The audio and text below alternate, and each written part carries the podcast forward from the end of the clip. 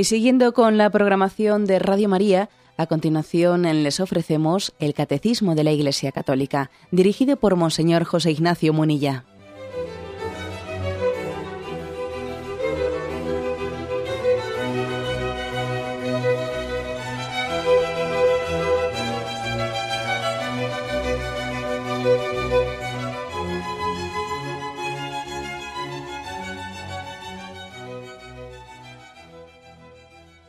Cordial saludo a todos los oyentes de Radio María. Un día más, con la gracia del Señor, proseguimos el comentario del Catecismo de nuestra Madre la Iglesia. Estamos en el punto 2126. Con él vamos a concluir el apartado sobre el ateísmo, ¿eh? dentro de la explicación del primer mandamiento y de los pecados contra ese mandamiento de amar a Dios sobre todas las cosas, pues hemos descrito muchos tipos de pecados y, últimamente nos hemos centrado en la irreligión, en el ateísmo, como una de las formas de pecar contra ese primer mandamiento de amar a Dios sobre todas las cosas. Este último de los puntos, el 2126, se centra un poco en las causas últimas del, del ateísmo, ¿no? ¿Qué hay detrás? ¿Qué hay detrás del ateísmo? Porque una cosa es que uno diga, yo no creo, pero otra cosa es, ¿y qué es eh, lo que a ti te, dificulta creer? ¿Qué posicionamiento tuyo, no? Es el que igual tú inconscientemente, pero te está, te está afectando para esa no creencia. ¿Qué ideologías, no?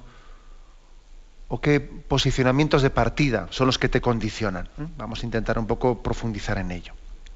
Este punto, el 2126, es un punto que se ha elaborado en el catecismo casi cogiendo literalmente pues, mm, algunos textos del Concilio Vaticano II, de la Constitución Gaudium et Spes. Por cierto, quiero hacer notar, quiero hacer notar que este catecismo pues, que estamos explicando aquí es el catecismo del Concilio Vaticano II. ¿eh?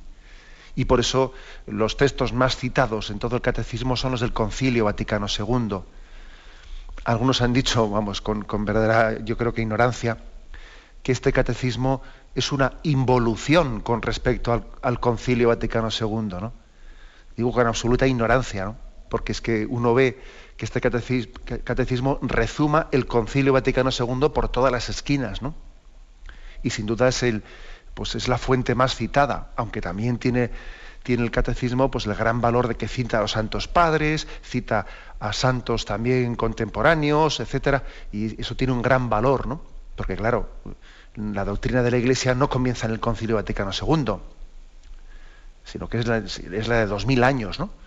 Pero la fuente principal del catecismo es el Concilio Vaticano II, igual que el catecismo anterior, el de San Pío X, se dice que era el catecismo del Concilio de Trento, fruto de aquel gran concilio, pues también fruto de este gran concilio de Vaticano II es este catecismo. ¿no?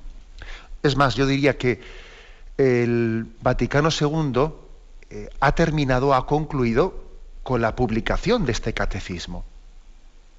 Porque claro, el Concilio Vaticano II uno no lo puede entender, no lo puede recibir adecuadamente únicamente como en sus contenidos sin englobarlos en la doctrina general de la Iglesia que es lo que ha hecho el catecismo, ¿no? Recibir el Concilio Vaticano II, pero englobándolo en el conjunto de la doctrina de la Iglesia, ¿no? Porque algunos han pretendido recibir el Vaticano II sin, sin el conjunto de la fe de la Iglesia, sin los concilios anteriores, sin, los santos padres de la Iglesia de los primeros siglos.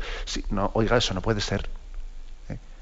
El Concilio Vaticano II hay que recibirlo como ha hecho este catecismo en el conjunto, en la globalidad de la fe de la Iglesia, ¿no?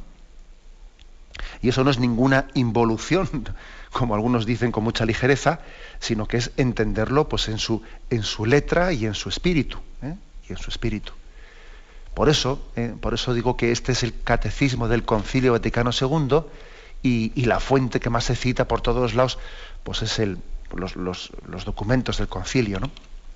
Por esto este punto 2126, como tantísimos otros, pues está elaborado cogiendo literalmente textos de, de la Gaudium et Spes, de una de las constituciones más importantes del concilio. Bien, pero bueno, hecho este, esta pequeña introducción que creo que viene bien, ¿no?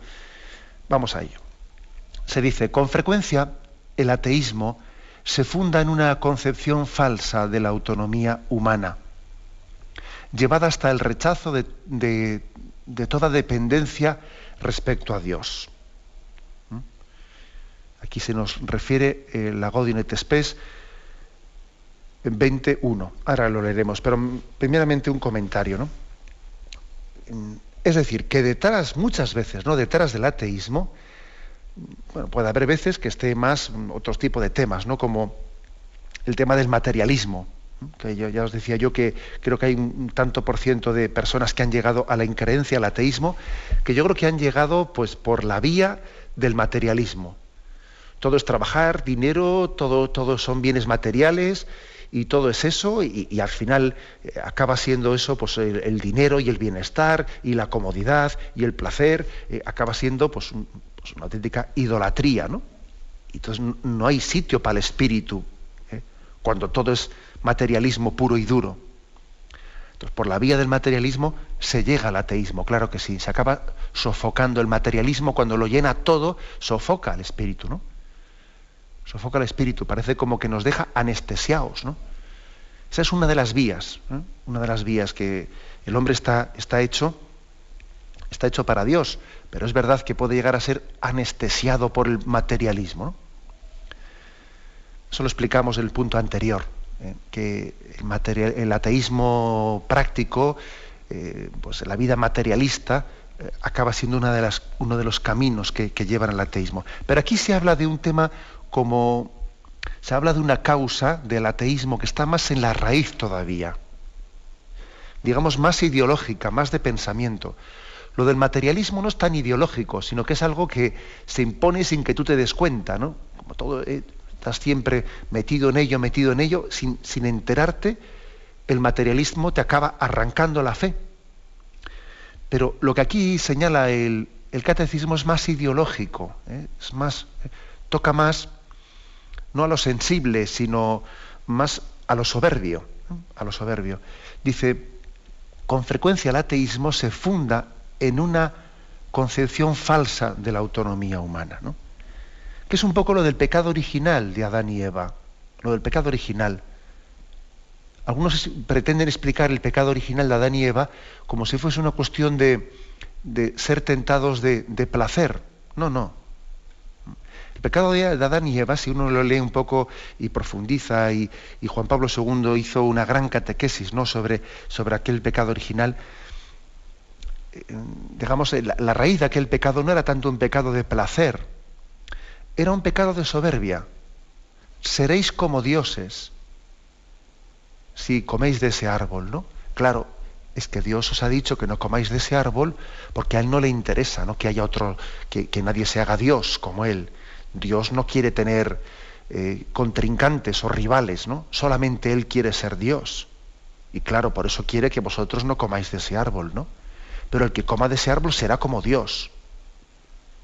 Entonces, Satanás tiene, tiene la astucia de presentarle a Adán y Eva, de presentarle a Dios como enemigo de su grandeza. Dios no quiere que tú seas grande, ¿sabes? Dios no quiere que tú comas de ese árbol, porque entonces vas a ser como Dios. A Dios le interesa que tú seas pequeño. Así plantea Satanás la tentación, ¿no? Es como diciendo, mira, Dios, Dios es grande porque tú eres pequeño. ¿eh? Tú si fueses grande, entonces a Dios le íbamos a bajar de su pedestal. Eh, un, dilema totalmente falso. Un dilema totalmente falso. Pero ojo, que está metido ahí en el pensamiento soberbio, primero de algunos filósofos, ¿eh? estilo Nietzsche y estilo unos filósofos, yo diría, de la soberbia, pero que luego poco a poco va calando de la filosofía, va calando en el, en el pensamiento, en la cultura. ¿no? Si el hombre, ¿eh? si, Dios es grande, entonces tú eres, tú eres, quedas aplastado como una cucaracha, como una cucaracha. Luego, para que tú seas grande, lo que hay que hacer es eh, quitar a Dios. Entonces tú eres grande. Eh, es tremendo, ¿no? Es tremendo, pero es así, ojo. Y uno dice, bueno, yo no había escuchado nunca una burrada como esa. Bueno, ojo, a veces las cosas no se dicen tan explícitamente, por eso también viene bien viene bien el explicitarlas, pero detrás de muchas actitudes está esto escondido. Está esto escondido. Parece que si Dios es grande, entonces ¿qué pasa? No, claro, Dios es grande y tú eres una cucaracha, ¿no? Lo que hace falta es que para que tú crezcas, para que tú seas, ¿no? Para que tú seas alguien importante, hay que quitar, ¿eh? hay que quitar esa grandeza de Dios, porque si no tú no eres nadie. Esa es la tentación de Satanás. Claro, es que Dios no quiere que comáis de ese árbol, porque si coméis de él vais a ser como Dios, ¿no? Es como, es como presentar a Dios y al hombre como en, oposición, en oposición, uno u otro, ¿no? Algo verdaderamente ridículo, ¿eh? ridículo, pero somos muy dados a las oposiciones, ¿no? Somos muy dados a, a intentar entender las cosas en vez de integrándolas, a oponerlas, ¿no? Como cuando le decimos al niño, ¿qué le quieres más a papá o a mamá? Pero ¿cómo se puede hacer esa pregunta? ¿Cómo se puede poner esas dos cosas? Sí, somos muy dados, yo creo que somos maniqueos, ¿eh? Somos maniqueos. Ya sabéis que el maniqueísmo pues era esa especie de, de filosofía que, que, creía en el Dios del bien y el Dios del mal, o sea, un maniqueísmo absoluto, ¿no? No, no mire usted, no, no, no hay más que un solo Dios, un principio del bien absoluto. ¿eh? estemos aquí. Somos muy, maniqueos, tenemos esa tendencia a oponer lo que no hay que oponer. Y, he puesto este ejemplo de la ridiculez de decirle a un niño, ¿qué le quieres más a papá o a mamá? Pero hombre, ¿pero qué, oposición es esa? esto es lo mismo, ¿no? ¿Quién es grande, Dios o, el hombre? Pero, ¿por, qué, ¿por, qué, para que el hombre, para subrayar la grandeza del hombre, hay que disminuir a Dios? Pero qué, qué absurdo es eso. ¿Qué pasa? ¿Que para que un hijo, para que un hijo sea grande, hay que eliminar al padre o qué? Eh, es que es así, literalmente, como, como esta, esta sociedad mm, o esta cultura secularizada o laicista, ¿no? Eh, plantea, ¿no? Plantea la cuestión. Es decir, eh, lo que aquí se, se, presenta es un error, es una tentación muy grande la de presentar la autonomía humana contrapuesta con la grandeza de Dios. ¿eh? Se nos refiere aquí en el catecismo, se nos refiere también a un punto anterior que fue el 396, el 396, en el que se da una respuesta a, esa tentación del pecado original. Allí se decía, Dios creó al hombre a su imagen y lo estableció en su amistad, criatura espiritual, perdón, criatura espiritual el hombre no puede vivir esta amistad más que en la forma de libre sumisión a Dios. Esto es lo que expresa la prohibición hecha al hombre de comer el árbol del conocimiento del bien y el mal, porque el día que comeréis de él morirás. O sea, es decir, se hace la interpretación correcta aquí el catecismo de, aquel pecado original. es decir, el hombre ha sido creado a imagen y semejanza de Dios y ha sido establecido en su amistad. El hombre tiene una relación de, amistad con Dios. ¿Qué, supone la amistad? La amistad supone la libre, ¿eh? la libre sumisión. Claro, eh, el, tener, el tener amistad ¿eh? supone que yo libremente, libremente me estoy sometiendo a otra persona. Por ejemplo, vamos a ver, el matrimonio el matrimonio es una libre sumisión. Claro, es que amar supone libremente someterse por amor. En el matrimonio existe una libre sumisión. Es más, hay personas que por no, por no someterse a nadie, por no ligarse a nadie, pues prefieren renunciar a amar, porque saben que si amas, ¿eh? claro, pues entonces tu proyecto de vida está, eh, está conjugado. No, soy, no, soy, no eres tú, somos nosotros, que es distinto. ¿no? Es un proyecto conjunto de amor. Luego, la relación con Dios es parecido a lo del matrimonio, o parecido a, la amistad, o parecido a la relación paterno-filial. ¿no? Es una libre relación de amor. Pero claro, eh, supone unas, en, esa opción de libre de, de amistad, supone una sumisión, una sumisión libre por amor. ¿Esto va en contra de la autonomía humana? No, No, no, no, en absoluto va en contra de la autonomía humana. Porque Dios, Dios no se te impone, Dios se te propone. Y libremente te está tocando la puerta del corazón y te está diciendo, ¿se puede pasar? ¿Me abres la puerta eh, de tu corazón? Es impresionante ver la humildad de Dios, ¿no? Pero vuelvo a leer este punto del catecismo al que nos retrotrae, ¿no? Aquí el 396 porque sabéis que el catecismo a veces cita, eh, en los costados, cita algunos puntos anteriores para, pues para consolidar las cosas. ¿no? Dice, criatura espiritual, el hombre no puede vivir esta amistad más que la forma de libre sumisión a Dios. Esto es lo que expresa la prohibición hecha al hombre de comer del árbol del conocimiento del bien y del mal. cuando, cuando, Dios le dice no comas de ese árbol, se, está, se está refiriendo no a que te quita autonomía, no a que te quita libertad, sino que tu relación de amor con Dios, ¿eh? tu, ser hijo de Dios, tu ser amigo de Dios, o tener esa relación esponsal con Dios, esa, esa relación tienes que asumirla en una libre sumisión, porque el amor se, el amor se liga de una manera que lógicamente supone una sumisión a la persona amada. Igual que también Dios se somete a nosotros, ¿eh?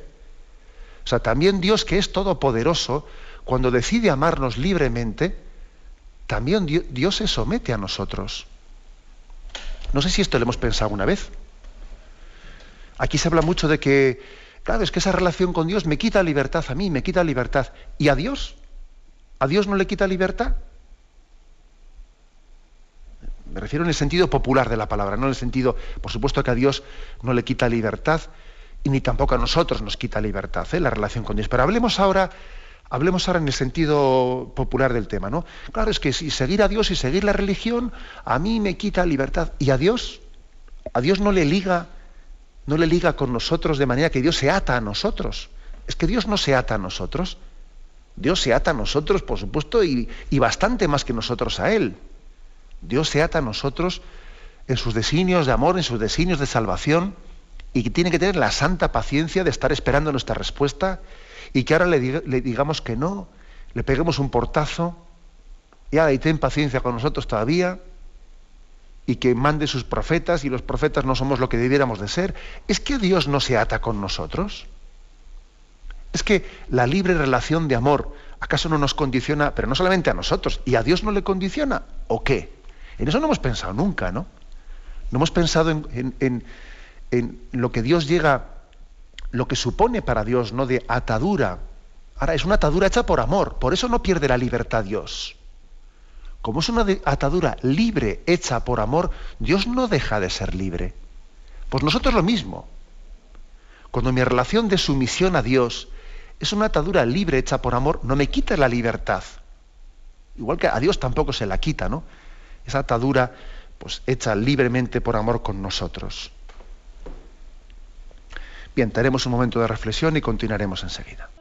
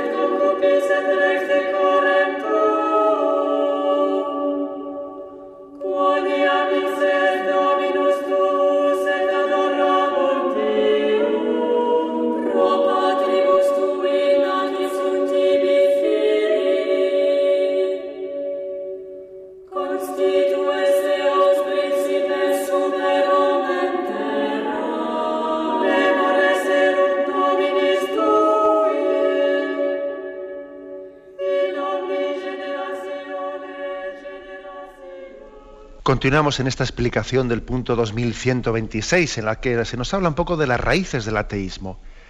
Se cita, como decía en la intervención anterior, se cita la Constitución Gaudium et Spes, el punto 20 y el primer párrafo, que dice así. Con frecuencia, el ateísmo moderno reviste también la forma sistemática, la cual, dejando ahora otras causas, lleva el afán de autonomía humana hasta negar toda dependencia del hombre respecto a Dios. Los que profesan este ateísmo afirman que la esencia de la libertad consiste en que el hombre es el fin de sí mismo, el único artífice y creador de su propia historia, lo cual no puede conciliarse, según ellos, con el reconocimiento del Señor, autor y fin de todo, o por lo menos tal afirmación es completamente superflua. Es decir, luego dice una frase más, pero lo dejo aquí. Como que una de las causas del ateísmo es, claro, una concepción de la autonomía en la que la libertad es el fin de sí misma.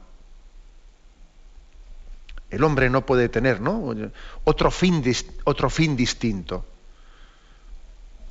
Aquí va a empezar ahí una concepción de libertad eh, errónea de partida, enfermiza.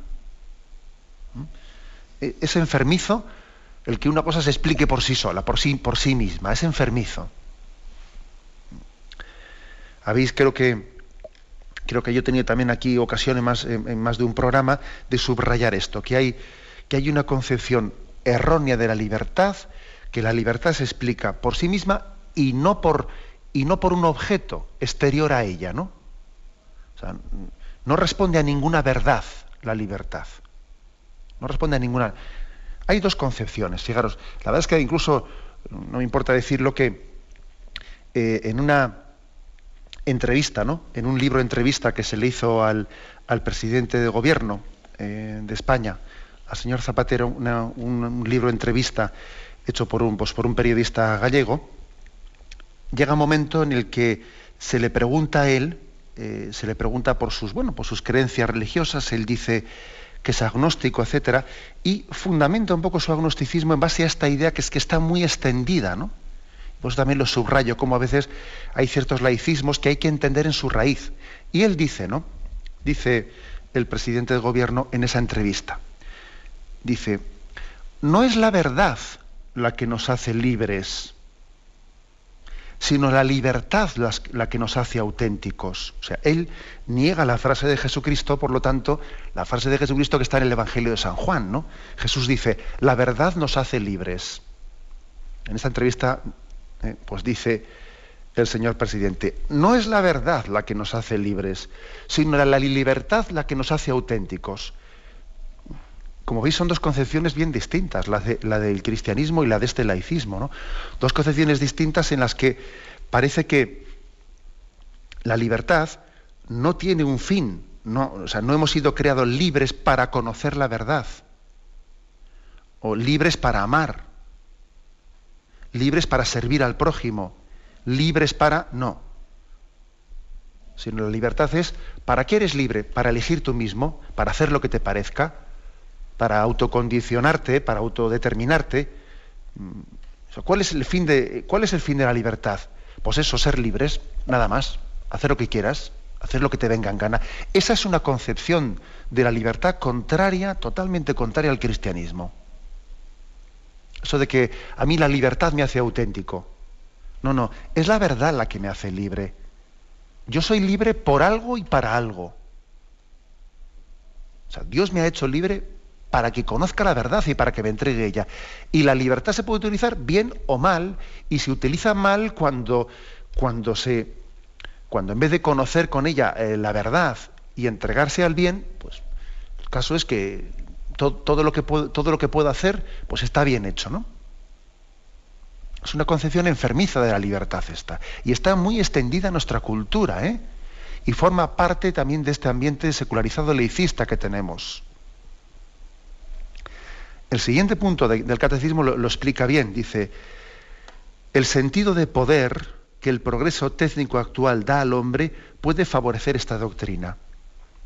Claro, mm, existe como el único criterio es el progreso técnico. Si la ciencia puede hacer una cosa, entonces está bien. todo lo que la ciencia puede hacer, eh, pues eso, el hombre es libre de hacerlo, ¿no? O sea, no, hay ninguna verdad ni ningún bien al que esto tenga que responder. Es así, la libertad eh, se justifica por si, si, si, se puede, si se puede, a mí nadie, nadie no hay ninguna otra eh, razón para poner un obstáculo. La libertad se explica pues, por el poder hacerlo. Si se puede, allá que voy. ¿eh? Sin explicar, sin preguntarse, ¿pero esto es bueno para el hombre? ¿Esto es conforme a su dignidad? Ah, no, pero científicamente se puede. Luego, si se puede, tira para adelante, ¿no? Es, decir, es, es, una libertad explicada por sí sola, ¿no? Si la ciencia lo puede hacer, lo hacemos. Claro, entonces dice uno, vamos a ver, si yo puedo tener, ¿eh? si yo puedo tener un hijo eh, por, encargo, ¿no? A un laboratorio, lo tengo. Pero eso es bueno, eso es conforme a la dignidad humana. Es que un hijo no debe ser el fruto de un amor de unos padres. A uno no sé. Eso es otra historia. Yo, eso son ideologías, ¿no? Si, si a mí un laboratorio me lo puede crear, que me lo cree. Podríamos poner ejemplos mil, ¿no? Y si resulta que un laboratorio pues puede, es capaz de, es capaz de hacer pues, un arma más potente de destrucción, ¿quién, quién es nadie por impedirlo? Pues, pues se puede, si, si, la técnica lo puede hacer, pues nadie puede ponerle una corta pisa a eso. Y si podemos hacer una clonación, que los seres humanos sean clonados unos a otros y, de esa manera, ah, pues lo hacemos. Y si en vez de estudiar, si se inventase ahora una especie de un mecanismo técnico, tecnológico, por el que eh, pues los conocimientos se meten directamente al cerebro por un chip, en vez de tener que estudiar, pues, pues si se puede, pues lo hacemos. Es decir, parece que la tecnología, la tecnología se explica por sí sola, ¿no? Y entonces uno, uno no necesita que algo sea bueno ni que sea verdadero. Si se puede, vamos allá. No, no hay una verdad ni, ni un argumento de bondad que justifique eh, el actuar libre. Es la técnica por la técnica, ¿no? Es renunciar ¿no? a la capacidad del hombre de conocer el bien y conocer la verdad. Esto está también ¿no? en esta raíz última del ateísmo, del ateísmo tal y como aquí señala, ¿no? Eh, señala el, Concilio Vaticano II, el sentido de poder que el progreso técnico actual da al hombre puede favorecer esta doctrina, claro. O sea, lo que, lo, la, que la técnica puede hacer le da al hombre poder, ¿no? Pero si igual te estás autodestruyendo haciendo eso. Vamos a ver, pues el hecho de que tecnológicamente se puedan crear clones y, el hombre se pueda reproducir, bueno, que eso, que eso no, está ni mucho menos conseguido, pero, pero vamos, imaginémonos que se, que se hiciese, ¿no? Y que el hombre se, se puede reproducir clonándose unos a otros. Eso es, da, como un poder, ¿no? Pero bueno, eso es bueno para el hombre, o eso es autodestructivo. Eh, que el hombre deje de ser fruto del amor, ¿eso es un avance o es autodestructivo? Bueno, como veis, por lo tanto, aquí existe, existe como unas eh, razones últimas en las que se profundiza para que entendamos dónde están las raíces del ateísmo, en la concepción de la libertad, ¿eh? en la concepción de la libertad. Cuando se desliga la libertad del bien y de la verdad. Hay estamos entrando de nuevo en aquel pecado original de seréis como dioses, ¿no? De seréis como dioses, porque se entiende que esa, se presenta como que la sumisión a Dios, esa sumisión a Dios nos quita libertad, ¿no? Y nos quita autonomía, ¿no? Es, la falsedad, ¿no? De entender que la sumisión por amor, que el ser criatura de Dios, ¿eh? Le, quita al hombre dignidad, cuando es así que le está fundamentando la dignidad. Vamos a verlo ahora mismo, pero tenemos primeramente un momento de reflexión.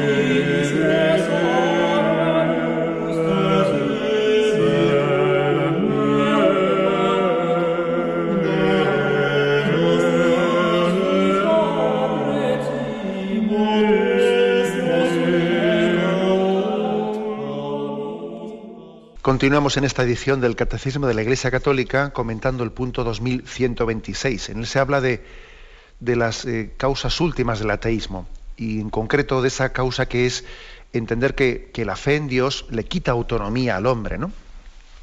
Y aquí el Catecismo cita la Gaudium et Spes, el punto 21, el párrafo tercero. Dice, sin embargo, el reconocimiento de Dios no se opone en ningún modo a la dignidad del hombre ya que esta dignidad se funda y se perfecciona en el mismo Dios. no, es contraria, ¿no? No, son contrarios, no son enemigos la grandeza de Dios y la dignidad del hombre, todo lo contrario, se fundamenta y se perfecciona uno en el otro. Explicamos esto brevemente. ¿no? En primer lugar, aquí hay una cita al punto 154 del Catecismo en el que se nos, recuerda que no es contrario ni a la libertad ni a la inteligencia del hombre el tener fe. El tener fe, como algunos piensan, no, es, no le hace al hombre menos hombre. De hecho, en las relaciones humanas, pues eh, tenemos muchos momentos en los que el hombre también mm, tiene fe en el, tiene que tener confianza en promesas, por ejemplo, en el matrimonio. El matrimonio también, cuando alguien hace esa promesa y ese compromiso de amor, también está teniendo un acto de confianza plena en otro hombre. O sea, que, va, a ser, va a ser contrario a la dignidad del hombre tener fe en Dios cuando nosotros en el mismo matrimonio estamos teniendo fe uno en el otro. En el matrimonio, de hecho, estás tú haciendo un acto de confianza en la otra persona. Anda que si confías en ella, cuando te comprometes con ella, ¿no? Hacer un proyecto de, vida familiar.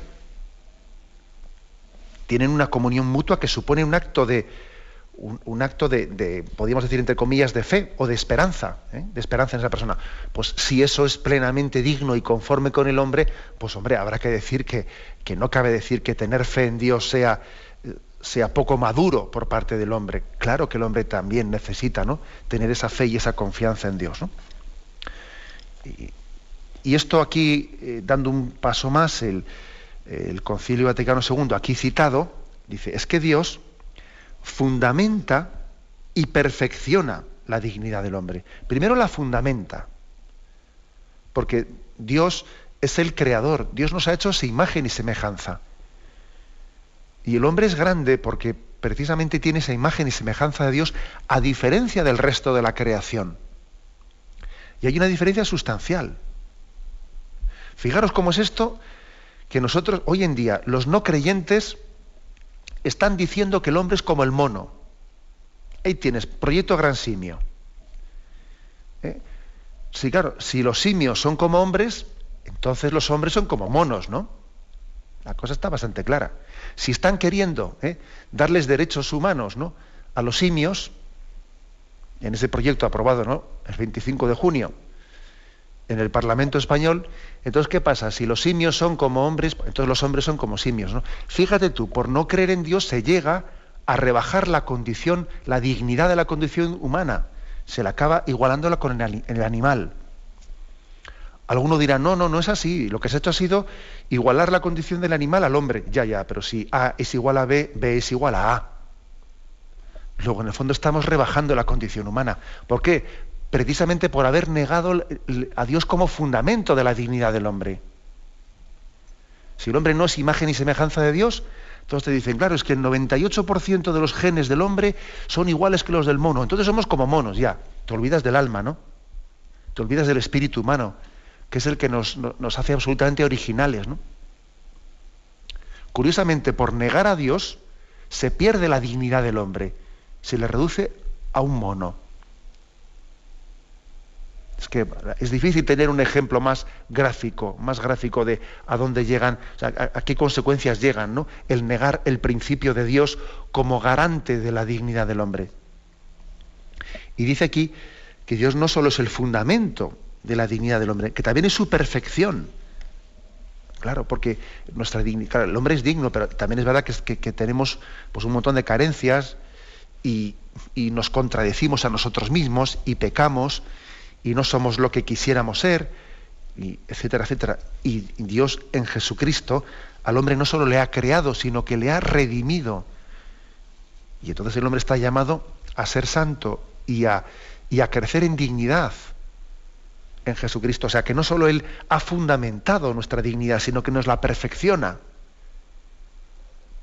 El hombre se va perfeccionando en la medida en que sigue a Jesucristo, para que sea más ese proyecto original en el que Dios le creó a imagen y semejanza a Dios, que luego fue borrado por el pecado o fue distorsionado por el pecado. ¿no? Luego Dios aquí se presenta como fundamento y como perfección del hombre.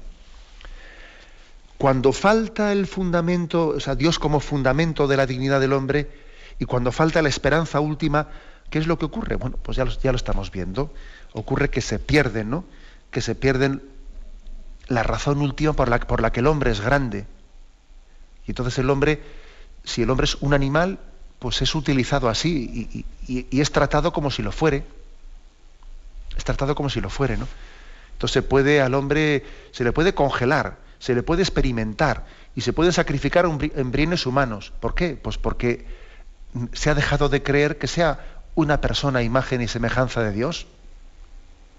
Fíjate, se rechazó a Dios por decir que teníamos que ser libres nosotros y autónomos, y por haberle rechazado, acabas tú reducido a un objeto que puedes sacrificarlo para experimentar con él, como si fuese una cobaya, como si fuese una, ratita en un laboratorio. Por haber negado a Dios, has reducido al hombre una ratita de laboratorio. Es difícil tener, ¿eh? Un, ejemplo más claro de, a dónde llega, ¿no? Eh, pues esa negación de Dios, a perder la dignidad del hombre. Entonces el hombre, en vez de ser persona, imagen y semejanza de Dios, es una cosa, es un animal. Un poco más evolucionado, un poco menos evolucionado, ¿no? Curiosamente yo, yo diría, pues por utilizar una frase un poco redonda, que a veces también necesitamos, ¿no? Es que negamos a Dios y pasamos de la evolución a la involución negado Dios como, como fundamento de la, de la, dignidad humana, en vez de evolución tenemos involución. El hombre pasa a ser, eh, pasa a ser pues, un animal y pasa a ser utilizado como tal y sacrificado como tal, como se hace con los animales, ¿no? Y curiosamente se pretende después dar un derecho a los animales que se niega a los hombres, ¿no? Pero vaya cacao, ¿no? Y todo proviene de, la negación de la dignidad del hombre. Y al mismo tiempo ¿no? señala aquí que, que cuando mm, negamos ya no solo el fundamento de dónde partimos, sino de a dónde vamos, ¿no? de que la nuestra es una esperanza eterna, de que estamos llamados al cielo, estamos llamados a, a la plenitud. La negación de la esperanza eterna, la esperanza eterna, hace que el hombre pierda razones para luchar en esta vida por un mundo más justo. ¿Mm? Por un mundo más justo. Pierde fuerza, pierde capacidad de esperanza.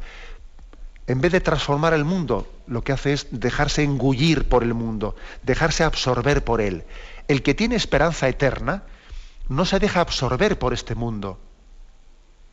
Sin embargo, el que la ha perdido dice, no, no hay otro remedio, somos pura materia, aquí lo que hacemos es, sencillamente pues, meternos en, en, este juego de materialismo no hay, no hay otra esperanza. Sencillamente es dejarse llevar por este juego de puro materialismo y de utilización de unos por el otro, de unos por los otros. ¿no? Claro, es así. El que pierde la esperanza eterna acaba renunciando a luchar porque dice, no, esto es. No, no hay, no hay otra, otra cosa. ¿no? Yo antes tenía unos ideales, pero mira, eso eran sueños de juventud. Es que al final el materialismo de la vida te, come, te consume, ¿no? Y esto es la ley de la selva y no queda más remedio que jugar con estas cartas esta partida. El que renuncia a la esperanza eterna pierde la capacidad de transformar esta vida, ¿no? Porque se ve absorbido por ella. Luego, fijaros bien, ¿no? Como si este punto de, este punto 2126 si está dando en el quid de la cuestión. Cuando se plantea, eh, cuando el ateísmo plantea, el ateísmo plantea que, pues que claro, si, si tenemos fe, entonces el hombre pierde libertad, porque tiene que estar sometido a Dios, ¿no? Y entonces tú no tienes autonomía. Si Dios es grande, entonces tú eres pequeño. Cuando plantea ese falso dilema ¿no? entre, entre la grandeza de Dios y, tu autonomía, ¿no? ese falso dilema, esto es una mentira absoluta. Es una dicotomía, una, una, una oposición absolutamente artificial. ¿no? La grandeza de Dios es la, la garantía de la grandeza del hombre. Esa es la realidad. Hasta el punto que concluye este punto 2126 diciendo, la Iglesia sabe muy bien que su mensaje conecta con los deseos más profundos del corazón humano. Es decir, el deseo más profundo del corazón humano, ¿cuál es? Es amar, es amar. Luego, el mensaje del Evangelio, la fe en Dios, conecta, conecta con el, con el deseo más profundo del hombre. Hemos sido creados por amor y para el amor.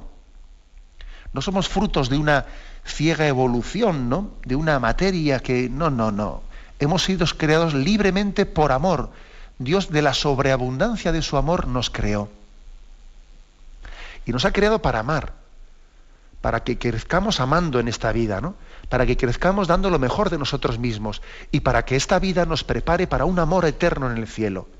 Para que esta vida sea como un gimnasio, ¿no? En el que creciendo por el amor, en, la vocación en la que Dios nos haya dado en esta vida, creciendo por el amor, madurando por el amor, nos preparemos para el amor en la vida eterna. Luego, esto no va en contra de la dignidad del hombre, como dicen los ateos, pero ¿cómo va a ir en contra? Es que esto, esto engarza, esto responde a lo que es el deseo más natural que hay dentro del hombre. En el, en el corazón del hombre hay un deseo natural del amor. Y, y la fe lo que hace es sencillamente ponerle unas letras mayúsculas a ese deseo del amor natural que igual está en minúsculas. Le pone unas letras mayúsculas, pero responde, responde que al dedillo, vamos, como, como el zapato de la cenicienta, que encaja perfectamente, ¿no? En el pie y dice, estaba hecho para ella. Este zapato era, era el de la cenicienta. Así es también, ¿no? El mensaje cristiano, que encaja perfectamente con el deseo del hombre de felicidad y de amor con la vocación al amor para la que ha sido creado. Luego, ¿cuál es la conclusión? La conclusión es que es verdaderamente falsa, ¿no? Ese argumento del ateísmo, de que no se puede, que el hombre no puede ser digno y no puede ser maduro y no puede crecer si es un hombre religioso, todo lo contrario. ¿eh? Hemos sido creados para Dios y nuestro corazón está inquieto hasta que no descanse en Él. ¿eh? Esta es el mensaje que recibimos y lo dejamos aquí y damos paso a la intervención de los oyentes. Podéis llamar para formular vuestras preguntas al teléfono 917 107 700 917 107 700. ¿Le gustaría tener sus programas favoritos de Radio María en CD o DVD? Ahora es posible.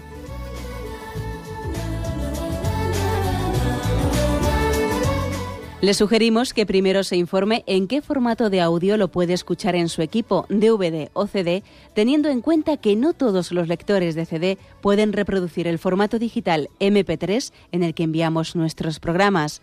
Y luego, si quiere en su casa esos programas que tanto le gustan, solo tiene que escribir una carta a Radio María, Paseo Lanceros 2, primera planta 28024, Madrid indicando si lo quiere en CD o DVD y cuántos programas.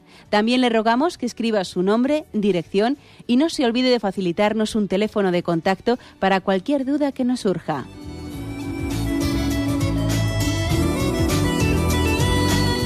Radio María, más cerca de usted.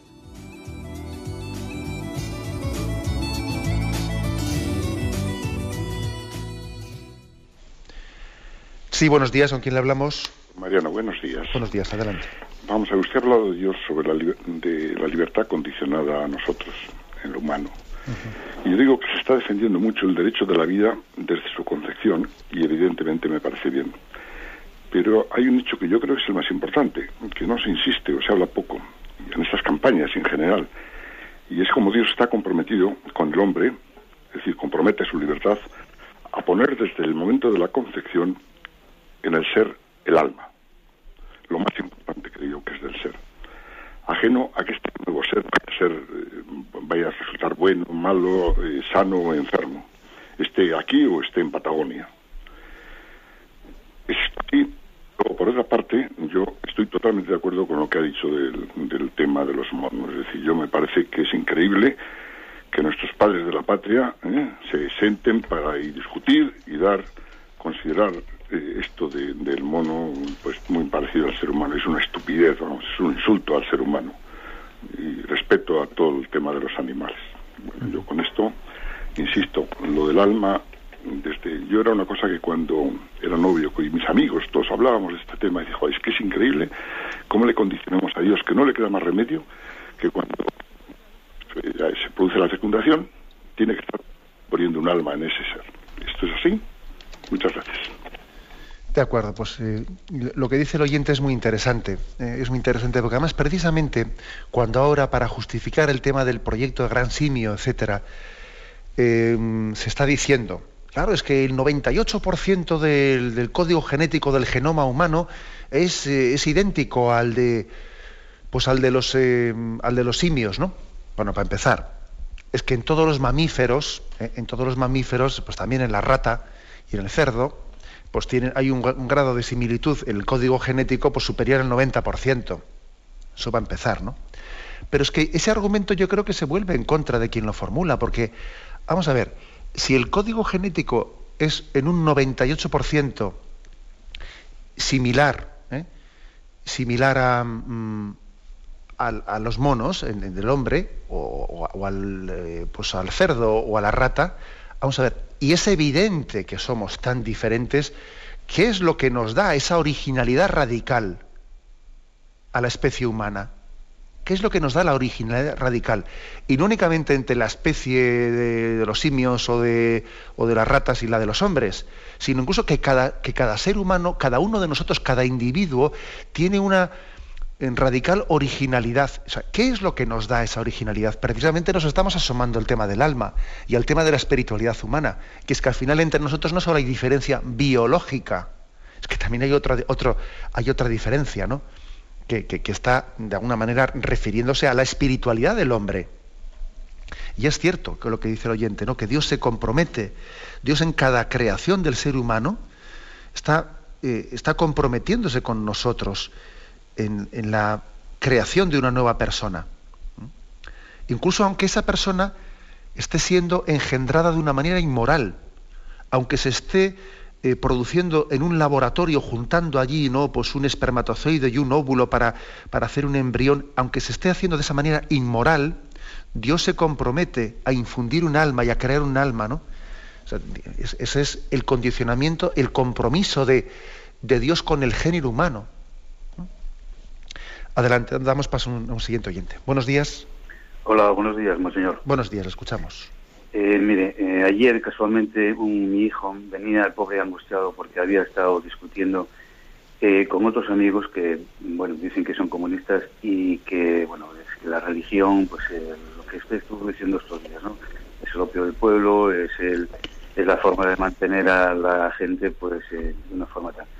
Y es que también hace unos días llamó una señora en la que decía claramente, decía, es que la, hay que incidir sobre las causas de lo que está ocurriendo, que es la masonería, no solamente en este país, sino en muchos sitios, es la que está promulgando, está promoviendo todas estas ideas que van calando la sociedad. Y la cuestión es que me da la impresión de que tiene razón, porque la masonería es una sociedad secreta sobre la cual no se sabe nada. Sin embargo, sí que todos sus todos sus valores que difunde están enraizados en toda la sociedad. Los Estados Unidos, el mismo dólar tiene los, símbolos de la... El caso es que me da la impresión de que no se informa suficientemente a los cristianos de base a, mm, por lo menos, a identificar de dónde provienen esas falsas ideas y que, y que es que lo están haciendo tan bien que está calando como, como el agua fina que va calando mm, continuamente y a la gente pues la va, la, va asumiendo en, un estado de pensamiento casi totalitario. En fin, no sé, se puede hablar de, que lo que decía usted, el archipiélago Gulag, 200 millones de muertos, los campos nazis, 4 millones de muertos, ahí están, ahí están las razones, ¿no? El comunismo, el nazismo. Y pasa una cosa que, mm, al parecer, en, la masonería, En el grado 33, al parecer, cuando se llegan a los grados superiores, les hacen pasar un rito en el cual uno de ellos es pisar una Biblia y escupir un crucifijo. ¿Quién puede odiar tanto a la Biblia o, a Jesucristo como el propio Satanás? Las mismas setas satánicas, eh, la primera, lo primero que promulgan es haz lo que quieras. Es lo que usted decía. Zapatero dice que la libertad no nos la libertad nos hace libres, es al revés, eh, según él. Pues es lo que lo mismo que promulgan las sectas satánicas. ¿Por qué no se identifica de dónde provienen todas estas ideas? La masonería eh, creo que está haciendo un trabajo, pero, pero buenísimo para hacer calar todas esas, estas falsas ideas. De acuerdo, eh, gracias por su intervención. En primer lugar, una, una, primera reflexión de cara a su hijo, ¿no? Y de cara a esa especie de discusión que él ha sostenido, ¿no? Con esos jóvenes que le afirman que la religión es el opio del pueblo. A mí me hace gracia esa expresión de marxista de que la religión es el opio del pueblo, porque luego la práctica ha venido a demostrar que aquí el consumo de drogas es muy superior entre los jóvenes no creyentes. A ver, que, se haga una estadística que está hecha, ¿eh? que está hecha por la Fundación Santa María. Índice de consumo de drogas entre jóvenes creyentes y no creyentes, entre jóvenes practicantes y no practicantes. Claro, cuanto menos fe se tiene, más agnósticos es, más se consumen drogas. El índice de consumo de drogas es muy superior en los jóvenes sin valores religiosos. Me hace gracia que eso sea así y que Marx dijese aquello que la religión es el opio del pueblo. Mira, el ateísmo acabó, siendo ¿no? la puerta hacia el consumo de las drogas. Bueno, eso por una parte. Y con respecto al tema de, informar sobre el tema de la masonería, bueno, ocurre que la masonería por su propia naturaleza es muy oculta. ¿Eh? es decir, que entonces el grado, la capacidad que tenemos de conocimiento con exactitud, porque claro, hablar públicamente supone el tener no únicamente una sospecha, sino supone tener eh, datos eh, fehacientes y contrastados, etcétera, etcétera, ¿no? Por eso también uno dice, vamos a ver, ¿por qué la Iglesia no habla de la masonería con, hombre, porque también es que eh, tenemos que tener para poder hablar no una sospecha, sino unos datos contundentes.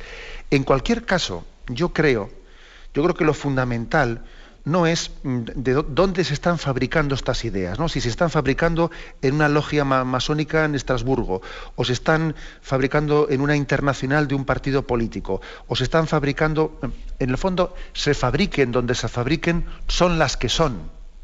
¿eh? Son las que son. Entonces, la verdad es que yo creo que la Iglesia más que mm, eh, dedicar su tiempo a ver dónde está la fábrica, si está en una logia de un sitio o si está en una internacional de un partido político de tal sitio, tal y cual, lo que hace es decir, vamos a nosotros no vamos a hacer de inspectores, ¿eh? de inspectores un poco de ver en, qué lugar ha habido una reunión secreta que han decidido no sé qué. No, no. ¿eh? Nosotros no vamos a entrar en, esa dinámica. Lo que vamos a hacer es darnos cuenta que hay unos valores que son anticristianos y proféticamente también los denunciamos y dejamos eh, de una manera muy nítida, ¿no? ante nuestros fieles, dejamos nítidamente expuesto cómo son unos valores anticristianos y además están intentando pues, introducir en la, en la educación y aquí y allá y, están subvertiendo los valores cristianos. Eso sí, ¿en, qué fábrica han comenzado? Hombre, pues paso tendríamos que tener la Iglesia, tenía que tener una especie de cuerpo de detectives secretos, ¿no? Y eso se nos escapa. Pero eso dejémoslo a un lado. ¿eh? A nosotros lo que más nos importa es ver que esos valores existen, que se están difundiendo por medios de comunicación, por la educación, por aquí y por allá, y esa extensión, ¿no? Y, esa incompatibilidad de esos valores con la dignidad del hombre es la que nos centramos en denunciar. Bien, aunque sea muy brevemente, una última llamada. Brevemente, por favor, buenos días. Sí, sí hola, buenos días. Buenos días. Mire, simplemente eh, quería hacerle, hacer una referencia a un tema que trató hace varios días, y era sobre la, adoración de vida a Dios, en concreto en la forma de la comunión. En, plan resumen, eh, ¿no sería mejor para evitar los posibles riesgos que puede acarrear el tomar la comunión eh, en la boca directamente en lugar de tomarle la mano por los riesgos que se puede implicar? Incluso teniendo en cuenta las últimas noticias que parece que salen de, Roma, del Vaticano, con la intención que tiene el Santo Padre de, tomar esa costumbre de nuevo en, sus, en sus celebraciones. Gracias. Pues sí, el oyente hace referencia a que el Papa, pues eh, bueno, todavía no, se ha dado la noticia sin haberla visto todavía ejecutada, pero diciendo que el Santo Padre ha querido tomar una medida un tanto, digamos, em, quizás yo creo que dando, también un toque, un aviso a que la comunión que él reparte, la, reparte a los fieles en la boca, y en, reclinatorio. ¿No sería mejor eh, para evitar los abusos, eh, dice el oyente, no, pues reducir la recepción de la comunión en esta forma, evitando los peligros, quitando la, recepción de la comunión en la mano? Podría ser, y la Iglesia eso podría cambiarlo podría cambiarlo, porque lógicamente cuando hay una disposición de ese tipo litúrgica, luego se examina, se examina y se va viendo, ¿no? Pues también si esa recepción de la comunión en la, mano conlleva peligros de hacerlo de una manera pues, menos digna, o incluso de robar, de robar a veces, y de profanar y de, eh, hacer actos sacrílegos de que alguien haya robado ¿eh? la Sagrada Eucaristía. Existen casos de esos y podría ser, ¿no? Pero bueno, lógicamente habrá que evaluarlo. ¿eh? Yo, no soy quien para ello, lógicamente. Me despido con la bendición de Dios Todopoderoso, Padre, Hijo y Espíritu Santo. Alabado sea Jesucristo.